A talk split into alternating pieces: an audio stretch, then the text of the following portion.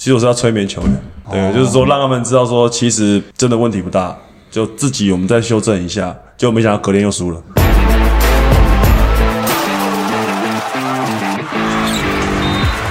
话题人物。对号入座，坐哪里？连霸第一排。好，这个一样，紫薇教练跟定杰教练，好，一个三连霸，一个二连霸。我们上一集呢，其实讲到很多在连霸当时最难的事情。那我们接着要往下继续聊。好，我觉得呃。今天我们今天聊了很多在联霸当中的故事啊，但是我觉得我们要聊一下，就是呃一些球员接下来的发展，我觉得大家其实蛮关心的。好，第一个尤爱哲，第二个郑明学，一个一个来，好都跑不掉。谁要先？郑明学先，还是要尤爱哲先？爱哲好，爱哲先，学长学长先好，尤爱哲的表现非常出色，大家在讨论他，他在拿到冠军之后。终于拿到 MVP 了，但是前两季其实他就是算是隐形的 MVP。嗯，可是呢，大家对他讨论有两件事情，两件事情。第一个是说他为什么都不投三分？嗯，不投篮你你一定有鼓励他，而且因为你在你你打过职业，你一定知道说三分对他将来有多重要。嗯，你一定有鼓励他，而且你一定有给他个绿灯。但是他为什么不投？他其实会准啊，只是说他的出手的自信心没有那么高，然后呃进球的经验在比赛当中没那么高，所以他在。比较关键的比赛，他可以，他宁愿选择不出手。我觉得这个东西是要长长久的去练习的，包括说比赛，包括说练球。那其实我们练球也是一直鼓励他，在练球过程当中，你至少一次的练球两个小时的时候，你至少要出出手五次以上的三分球。所以你有规定？有有有有规定他，那他要努力在做。那包括他私底下也是在有在练习。那我觉得。比赛当中，当然每个球员都是比较想要把有自己有信心的东西拿出来用，但是当然在未来的长久的赛季当中，他势必还是会面临到这个问题。但我觉得这个是一个需要长久累积的东西，那不可能说你一年、一年、两年就可以就可以变变好。所以我觉得比较好的事情是他的。中距离今年就是非常的稳定嘛，那么在冠军赛也就是看得很清楚，对，很清楚，就是说那个蛮有威力的，对，所以这个是也是他的一个在球场上生存的一个招式嘛，所以慢慢能够把这个这个范围可以拉得越来越远的话，对他一定是好事情。但是我觉得主要还是。他在大学期间还是可以磨练这些东西啦，所以我们当然他的未来性，我觉得还是要在大学这个阶段把他的技能包真的完全练好之后，出去才会比较自信一点。对，所以不会选秀了。对对对，他已经有他已经要讲了，今年不会不会选不会选秀。对，哎，这个是因为他的，因为我记得好像在大一的时候，那时候你来我们节目，你就有讲说，好像他的家人。是蛮希望他能够完成，林彦廷也是嘛，其实他们都有大三出来选，我我敢讲，就是条件都有了啦。没错，他们大三出来一定一对一第应该说第一轮的，只是看说第一轮的前一、前二、前三这样。但是是不是他们像林彦廷啊，像郭张镇雅啊，还有像尤爱者，是不是他们的家人其实对于学业其实都蛮要求？对，他们的家人刚好对学业这一块其实都是算鼓励他们一直去去从把这个完成之后再去打，因为他们也不太急，有有的有的家庭会比较希望赶快去。去呃，出去赚钱有收入哦，有收入。我觉得在这方面的话，其实就看家长。然后他他们在课业上面表现，这三年来讲，其实也没有什么被当啊。所以就说三年完了，如果他能够正常顺利的去把学分修完，我觉得稳稳的拿到，然后再出去。学长，我以前都有被当。而且我们同一我我我也是传院啊，对对，我我等于算他们的的前辈，大大学长，大学长，大了 二十届，大学长，但我都有被当，他们也没被当，好厉害。我记得艾哲，我那时候看到他的时候是国中生的时候，他是射手，你回去可以鼓励他一下。哦，真的吗？真的啊，他回去，我记得那时候我那时候看到他在宜兰宜兰的时候，其实因为他跟曹胜是学长学弟的关系啊。哦，他也是罗，他也是罗东国中，对对对对对对，所以那时候我们看艾哲的时候，他是射手，我我觉得我看到。爱者是他这小巨蛋，不要不要迷恋投三分球了，他那几个中距离的，哇，那才是最大经典啊。对啊，对啊，对啊。你看我们前两年的。降霜，他其实我们上半场他也是投很多三分球，但是后来我们跟他讲说，你投中距离，其实，在小巨蛋来讲，投中距离相对于去年绝杀那一冠就是中距离啊，对，在 elbow 轴区拿到球，是啊是啊是啊是啊，就是说，其实，在小巨蛋里面投三分球，小巨蛋不是大好一个大坏，要么就是一起塞到六，要么就是全部一起当机，呃，要么就逼机到底。可是我要讲的是，尤爱哲他就像刚才紫薇有讲嘛，可能信心上他觉得需要有一个他觉得比较有赢球的。保证的方式，他才愿意去出手，所以他可能投了多中距离。可是因为我在看哦，就是他在复赛开始到决赛，总共九场比赛，就是复赛打单循环七场嘛，决赛两场，总共九场比赛，他三分线只出手两次，所以就像是紫薇刚刚讲的，啊可能他就觉得说，在比较重要的比赛，他希望用比较把握的方式去得到分数。好，这个我这个疑问呢，我就就是得到解答。另外一个是，他三年的数据其实都差不多，那、都大概十分出头，然后大概。五六个篮板，然后七八个助攻，所以他的数据上面看起来啊，其实三年好像这个是一样的球员。他大一大一的时候就已经集战力了，当时大一打的就是，哎、搞不好这个可以出来选秀了。但是他这两年来，你觉得他有进步哪些地方？因为数据上看起来其实差不多。我觉得他主要比较进步的地方，就是在他的呃中距离的一个 pick and roll 的一个处理。那当然他在各方面的进攻上面，他的失误率从比较是能够去掌控，因为之前在可能在会有连续失误的状况会发生，然后再来就是他在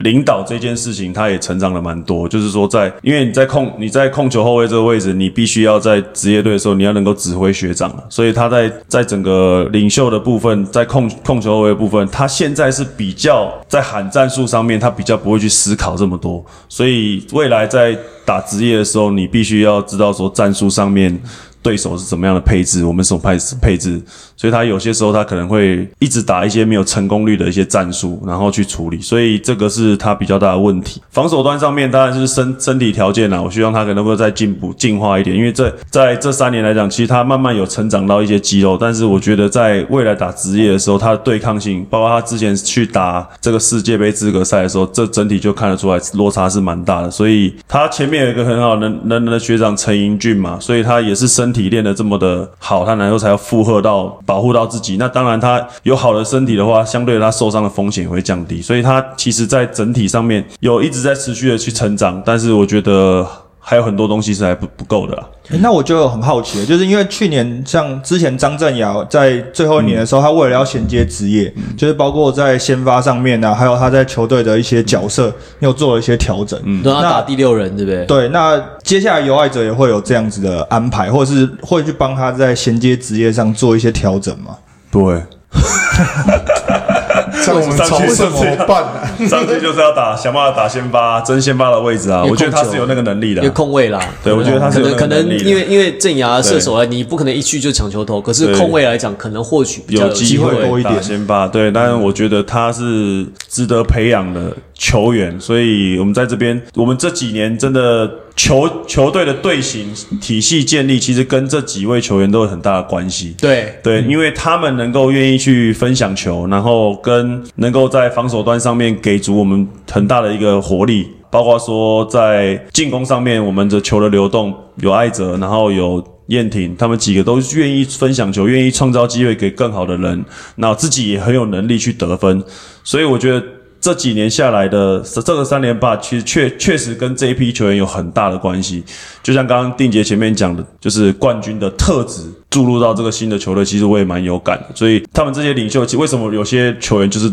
拿得到冠军，有些人就是拿不到？所以，但是我觉得这这个方向，我觉得是我们球队目前现在建立越来越好的一个球队体系，然后让大家知道说来正大是怎么样打球，那也会得到很好的一个成长跟进步。哎，这个有一个问题，我想要问你，这个其实在我们一开始 round down 上没有，但我你刚刚这样讲，我就突然想到，嗯，你在师大那时候你尝试很多次，但是你就是差那么一点。你现在来正大之后，突然间一下就拿三个冠军，有人说你收的好，我觉得你在正大跟在师大带队的时候，我觉得你其实做了蛮多改变的。你自己有这样感觉吗？还是你有没有什么觉得你在正大跟台跟师大的时候做的事情是不一样的，或是想法、心态上面？当初在师大带的时候，就是年轻嘛，就是比较有冲劲，也比较呃，那时候可能资讯还没有那么多，有些时候刚开始早期的时候是比较多是土法炼钢，一个人要做很多事情，就是没有其他人可以帮助你。但现在到了正大，其实很多人在教练团的建制度你建立好了，有很多人在帮助你一些事情，所以你可以 focus 在一个自己的位置上。所以我觉得这个分工就会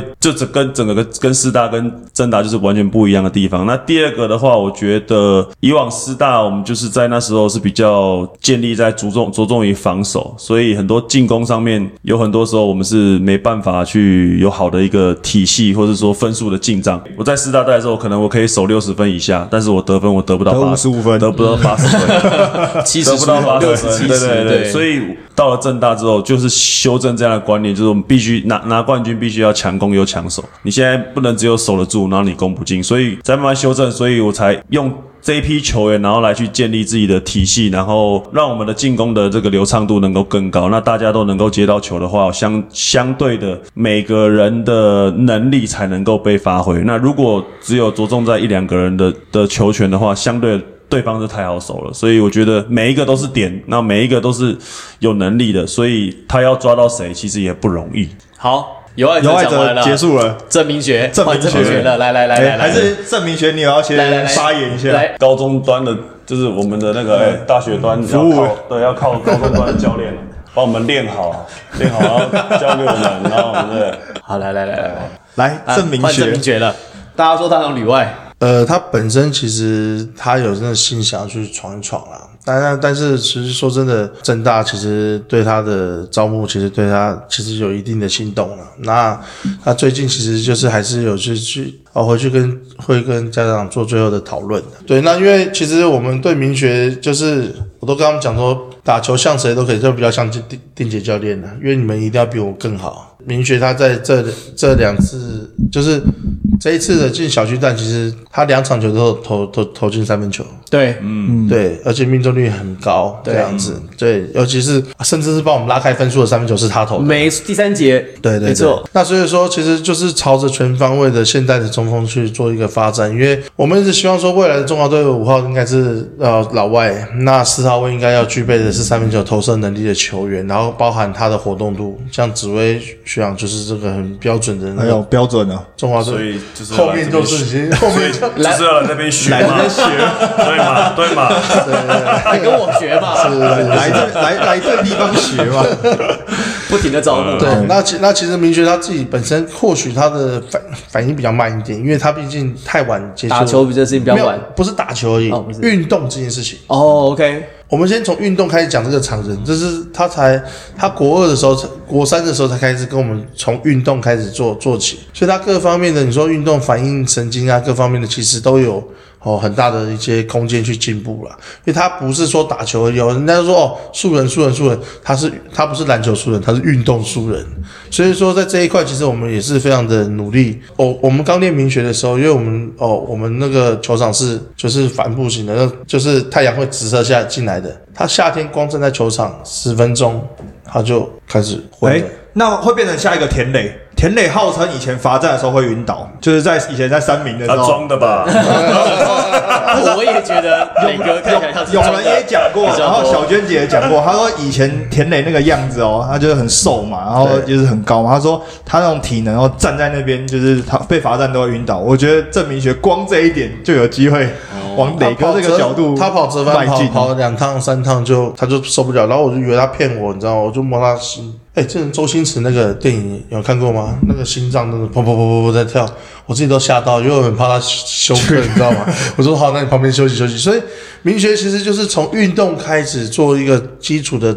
扎根哦，他不是从一开始就是运动员这样子，他各方面其实就是从头开始培养起来。但我就觉得这是一个当教练有时候要赌注啊，尤其是高中教练。对于我们来讲的话，明学他从呃国三开始跟着我们一起训练，那他高中三年是两两座冠军一座季军嘛，所以我才说，在我的心目中，其实他就是隐形的 MVP 人选，就是这个样子嘛。对，或许降庄其实降庄的到底是改变这支球队成为球队的赢球的开始。但是明学就是挂保证，是挂起了这个赢球的保证，这样子，在这在他至少他过去两年哦，我们这两年的战绩是三十三胜一败，嗯。嗯，对，他在有他在球队的期间，就是这对这这这这两两季年夺冠这两年夺冠的时间是三十三胜一败，那就算是说他高一的时候比较不成熟的时候，那就是其实我们也拿了四十几胜，也不过就是四五败这样子而已。对，所以所以其实明学在光复的这几这这个 HBL 的过程中，其实它带来了光复的一个很稳定的哦一个表现，稳定的力量对，稳定的力量，真的就是这样。我我真的以为，我真的想要把他练成小克欧尼尔这样子，但是后来我发现他比较像丹肯这样子，很公务人员，然后一场球十几分、十几篮板，然后把，然后他也愿意去做任何的训练，他他其实不会偷懒的。对他，他三三年来只偷懒过一次，就是呃，我我在练球的时候，他他这样恢复到好好很累很累，然后不舒服这样子，然后好吧，那我就好，我说那你在旁边休息吧。对，休息完以后，哎，又好了。没有，我半小时后他还在那边给我那边，啊，那样子，我靠，我都来来来来，脉搏给我量一下，一量脉搏，哇，你给我底线预备，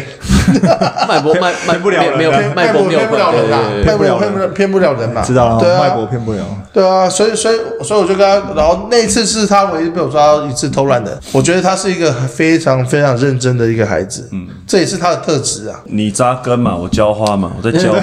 浇扎根扎根扎的好啊，对啊，然后养成计划我在浇那样只有让你再 push 一下，对啊把郑明学留在台湾，好不好？留在台湾。哦哎、我说真，我自己觉得我是我自己这样觉得，我觉得是其实去证明学去美国，他又会，因为就像你讲的，他起步晚，所以他其实从高中到国呃从国中到高中的这个阶段，他其实已经经历过一次。有点像转型，就是他先去适应这个环境，到高三他打得不错，他现在适应的还不错。可是如果他到到美国去，他这些要要重新来一次要重新再来一次，是啊所以其实他的时间会拉得很长，他才可以打得到球，或者是他能够真正场上有所贡献。我一直比喻这件事情跟谈恋爱一样，就是威哥要跟明学谈恋爱，不是跟他的爸爸谈恋爱，对啊，是应该是跟明学多多谈谈恋爱，这样子那获得爸爸要先同意，我们才能够跟他接触嘛。对获得放心嘛，对对这样子对对对对爸爸妈先同意啊。对谈恋爱不会是爸爸的同意啊，你先同意谈恋爱是先女生同但是意但是才会带你但但是去见爸他就说爸。爸妈，你知道，就爸妈 万一就是不同意的话，这门婚就是婚事婚事也也很难成。对对对对是对对，要先获得家长的祝福，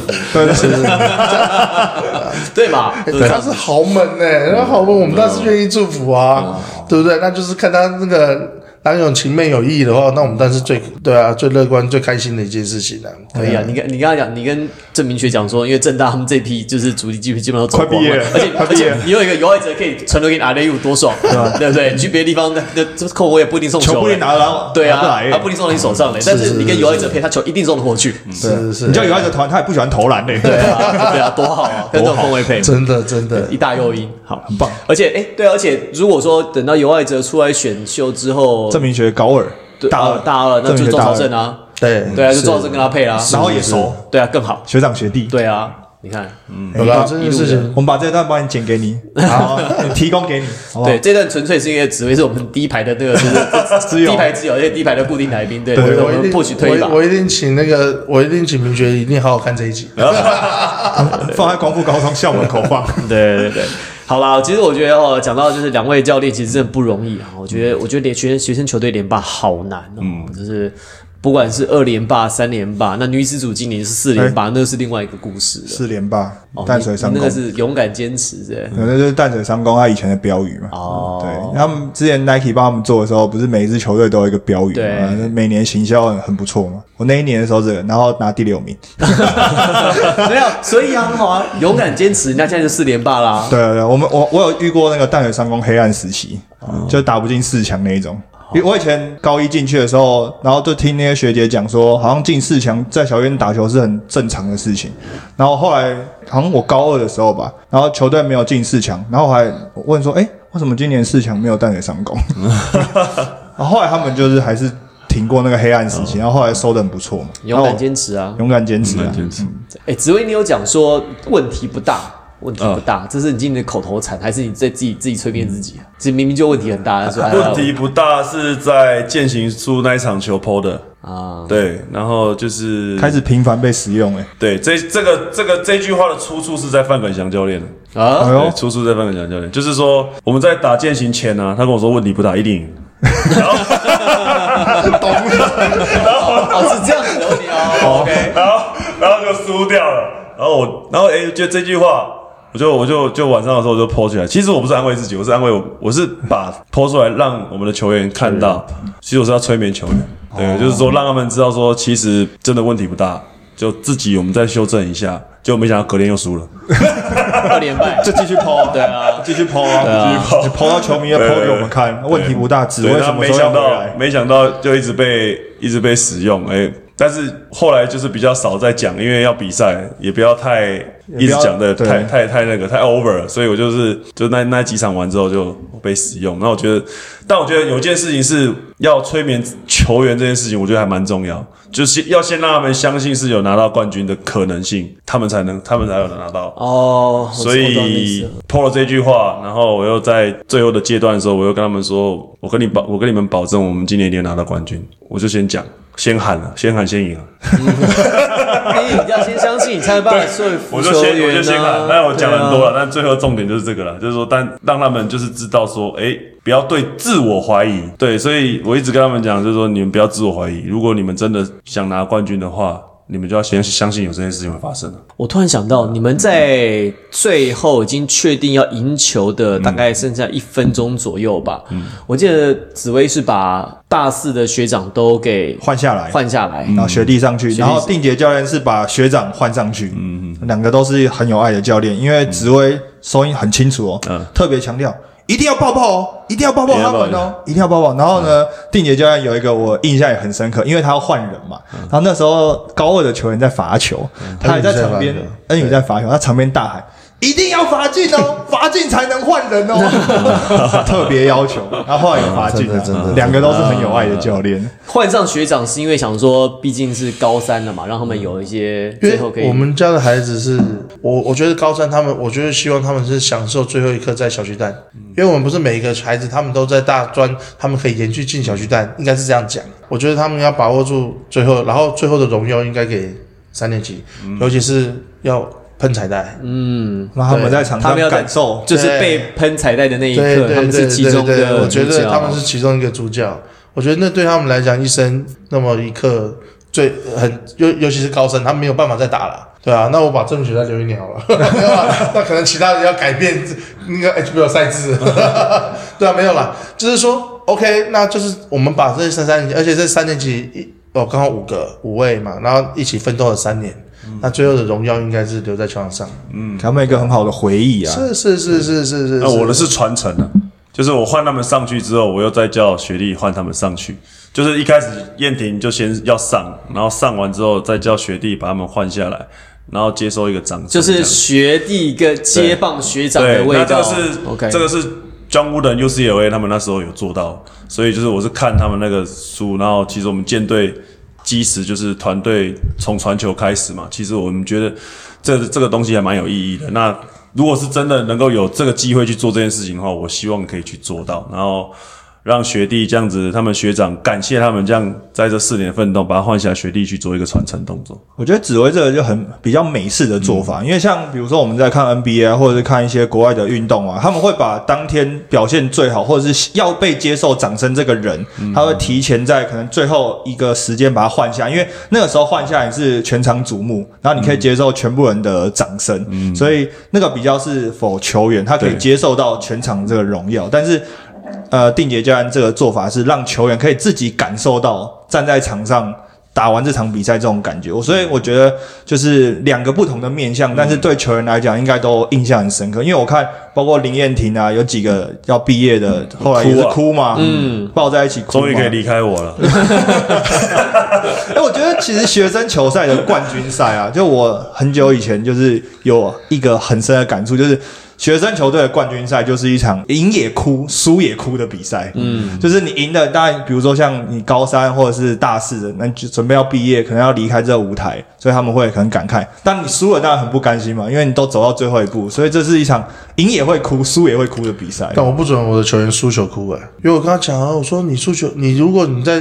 两三个月之前你就知道你输球会哭，那你为什么我们现在不努力一点，变成变成说两三个月你是赢球必当初的概念？那我就说那。你这样子不是哭起来很虚伪吗？嗯，对啊，我反而会我输球哭，我反而是很生气。对，因为我觉得说，你既然已经知道你会哭，输球会哭，那你现在当下应该要更努力、更专注在球场上。对啊，这可以作为下一次就是在练习或者是下一个学年度时候的动力。他他、啊他的这个做法是比较会是这样子。嗯，对。好了，那最后可不可以给我们一个你在今年啊，你因为连霸其实真的很难，哦连霸真的很难。你觉得今年最感动或者是觉得最难忘的一个 moment？最感动的故事有没有？或者是隐形的工程也可以。我觉得就是教练团呐、其实我觉得我们教其实归教练团，就像刚刚紫薇教练讲的，他就早期是可能就是早期的教练都是很辛苦，都是一个人要包全部。那现在我们有哦，我们有助理教练，有防护员，有体能教练，然后甚至有很多很多 sponsor 在去支持这支球队。我觉得现在球员很幸福。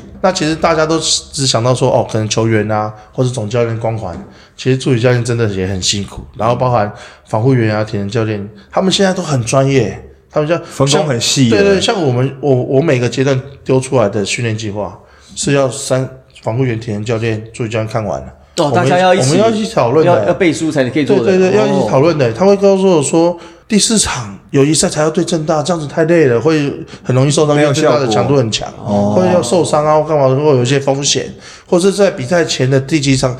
前几天开始不能比赛，然后他们就会开始一连串的用他们的专业去做这样子的规划，然后好 OK，我就是再去默默的再 调整，再去调整，重新再约再第 再第一再第一份新的计划书给他们，是这样子。的。所以我说，其实我很感谢的是我的整整体的教练团，当然说说家人当然是就是另外一个感谢的对象，只是说你说幕后的工程就是我们整体的教练团，他们永远就是哦，当然了，总教练就是代表吧，对啊，总教练就在风光下面，但是他们永远就是默默在帮助这个球队付出的，因为球员也有光环啊，但是他们就是被最忽略的一环。教练团是一定要感谢的，但是但是我们球队比较特殊的就是我们有一个灵魂人物江董。董，江董。对，所以哎，江董身体状况还好吗？其实就是我想讲的，就是说他今年最感动的时刻是，就是说在去年疫情的时候，他二连霸是没有在现场，对，所以今年最感动的时刻是他全程参与。那因为有些时候比赛今年又比较也比较晚，有时候过了他的休息时间，他还是愿意，因为他就讲他答应艾哲啊，答因为艾泽就跟他说，希望学长每每场都到。今年他就是想尽办法，很努力的，就是每一场球他都全程跟完到最后。那就算是已经很晚的比赛了，他还是愿意做到最后，然后跟大家分享这样的赢球的喜悦，或是最后的胜利。那赢球输球，他也都会进来鼓励，所以我觉得最感动的时候就是今年他有完成他的，就是让我们知道说他就是全程的，然后很投入，然后去年的比赛没有冠军赛没有他在那个当下没有没有没有在嘛，那我说今年就很感动了，他能够那么力挺我们，然后为了这个球队付出了非常多，所以我觉得这个荣耀要给他。我们我觉得我们两队会这么成功，就无后顾之忧去照顾球员，其实真的就是他们有江董，那我们这边是王董啊。嗯哼，其实就是哦，六角集团哦，我刚刚讲的这这两年，我说真的，我们出去比赛，一般球队真的不能跟我们住在一起，因为我们吃的是六角集团的餐盒，就就六角集团给孩子们的照顾，那些无微不至的支持。哦，对球队也好，对教对孩子们也好，像我们昨天还拿到了那个他们联名款的那个那个大甲妈的蛋糕，其实每一刻每一刻，包含疫情的时候，嗯，还有做一些那个消毒的啊，就是口罩啊什么的，其实对孩子真的是就像自己儿子这样子照顾，所以说，就他刚讲到江董嘛，其实我是说真的，我们联邦为什么会有这个动力或是支持的最、最大的力量，其实就是真的是这些企业的老板们，这真的是很支持，而且是把家是把我们像家人这样子看对啊待的，这样子照顾，就是这样。我觉得这这是一个最主，真的是最主要一个那个元素也。是我们打拼的动力啊。对啊，对啊，因为都就是这么多投入嘛，那我觉得就是士为知己者死啊，哦 就是有老板或者有这个呃能够付出的人愿意来帮助，你会觉得说好，那我们一定要打出一个好的成绩。更加拼命了，对。就来回回报这些真的就是付出。他们就是很愿意去，而且他们还到现场去加油呐喊的，整家人都下来就帮你加油。我记得之前我听过主播讲一个理论，他说这些企业家其实支持球队最难的不是说他付出多少钱，是他会到现场去看比赛，因为对他们来讲，时时间间是最贵。是最重要的。他愿意就是陪着这些，不管是更基层一点高中生，或是像江董这样跟着大专这样去看比赛，而且其实赛期很长，他也不是说像冠军赛这样，我就是来一场比赛就是亮相而已，他就是跟着球员这样。我觉得其实这这些事情是对这些企业家来讲更难。不的。难啊。你知道一他们一秒钟几十万上下的人，他今天来看对啊，好，他看你这个比赛，他推掉多少应酬啊，他推掉多少行程是啊啊，推掉多少生意，所以对他们来讲，我签个名，捐个几百万，这个其实要讲可能不是很难的事情。你要他人到那个地方去，嗯，跟着你像你刚刚讲嘛，每你一场都到。江总江总身体不好，还要过他休息时间，他要去，其实我觉得这个真的是啊，包含包含像六角的王董其实也是，而且我们都看在眼里嘛，我们不会去 BO 比赛，我们有时候才去球场很早的时候，他们还没打呢，他们就到了。然后就跟着球队一起进出，我觉得这个其实时间其实是最宝贵、最无价的，是没有办法用价钱去衡量的。另外一个就是说，他们真的就是把它我们当哦需要什么哦，比如说需要那个喷喷洒消毒水啊，或者是哦口罩啊什么的哦，我们连行李箱都有。嗯，出国的行李箱都有。你看，他就是把所有的哦，你需要什么，然后他帮，他还而且都是主动的去帮助你，不是说哦你他今天问你说你需要什么，不是哦，哎，丽姐，我们今天我们行李箱里面暑假应该会出去出国或者是去比赛，哎，我们二十二十个行李箱给你们还够不够？哦，那时候要口罩啊，那时候大家很缺口罩的时候，哇，口罩来个一那个一整箱的哇，并且你看，他说最近很多球队球队最近要营养，需要吃蛋，搞吃蛋，知识题，他没有给蛋，蛋车开两车进去，他做吃的嘛，他送了一大堆的蛋糕，从来那种说那个蛋量可能又又花了，并且最近最近缺蛋，他做吃的，对说应该有对对应该有些存他量。你们也不要想要蛋，我帮你弄好蛋糕好不好？对，先帮你对啊，完成。就是很感谢他们，就是说真的。不是说我们主动去要，而是他们会帮你想说，哎，你现在需要什么，或是他们现在有什么，像包含那个什么圣诞节应景啊，都会有一些那个那种巧克力蛋糕啊，或者那种的，哎，他就帮你送过来，让孩子们去品尝这样子，我就觉得说。那是很棒的，那就是像家人这样的互动。对他不是说他给你，就像你刚刚讲的，他不是说一哦给你一笔钱，而是说他像家人般的互动说，哦会关心你啊，会关心明学啊，会关心哦他这些哦每三年这样看过的。前几年还带孩子们去游轮，坐游轮，去年夺冠以后，江川他们那一批去坐游轮，那时候疫情才刚解封的时候，对啊，就是要把就是把他孩子们当自己的家人。哦我觉得那是最最真的是最大的力量，因为小孩子会想拼啊。当他出去的时候，他就是说哇，真的原来好好打球可以享受到这些东西。是是幸福。我觉得这杰哥要再做一集啊，杰哥这个要再做一集，对啊，这个马上约。这个要马上先定下来啊。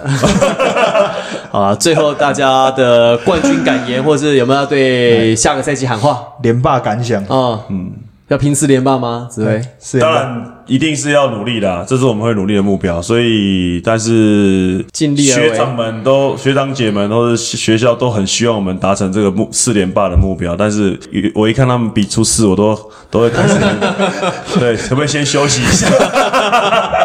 心里马上很懂。就先喊，因为先喊了，因为这个没因为这个没完没了，先因为因为你拿有四就有五啊你拿了一冠之后，他觉得说，哎，你二连八应该可以吧？二连霸达成说，哎呦哎呦三连霸这个指标哦对对，三连八就达到了哦，四连霸没人做到，对，大家觉得说 你既然都做得到三连八，应该四连八也是蛮期待的吧？对，再再再给我们一些调整的时间，我们会再往前。对对对。UBA 改制之后第一个三连霸的球队跟教练很啊，难对，因为之前那时候超难师大第三个连霸、三连霸的时候，我是助理教练嘛，那时候还有张荣轩啊、罗玉群他们 SBL 最后一批在我们在师大最后一批就是罗玉群啊，然后那时候周伯成才大一。他们那几个最后，然后结果，然后结果就这一批完了之后，大家就开始竞争了，就改制了对啊。，改制，战国时代，嗯，战国时代，对，那那光复这边呢？我感同身受啊！我我我们夺冠隔天，我们去学校，我们校长要喊三点半，三点半。我心里想，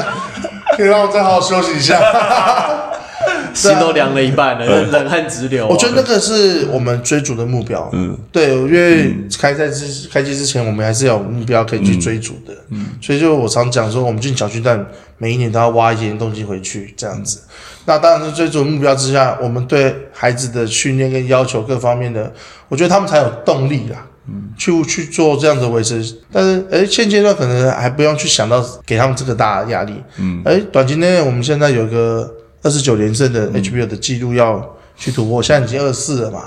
对，那我觉得说，哎，这个连胜记录是可以有机会有机会哦。有机会去突破的。那我们应该是先往这个方向去走，不管有没有成功的短期目标哦，中期目标哦，最后最后的终极目标，但是希望。可以跟那个正大多多，这次今天来就是要跟正大取经，说三连霸到底是怎么完成的？对，所以所以两位，所以我想，对对对所以我想说，两位教练非常爽快就答应我们的邀约，原来背后都各自有打算在，还是你们本来就想要约对方，然后糊的时间，刚好我们就促成这个局这样子，是那我们在现场还可以处理一些事情的。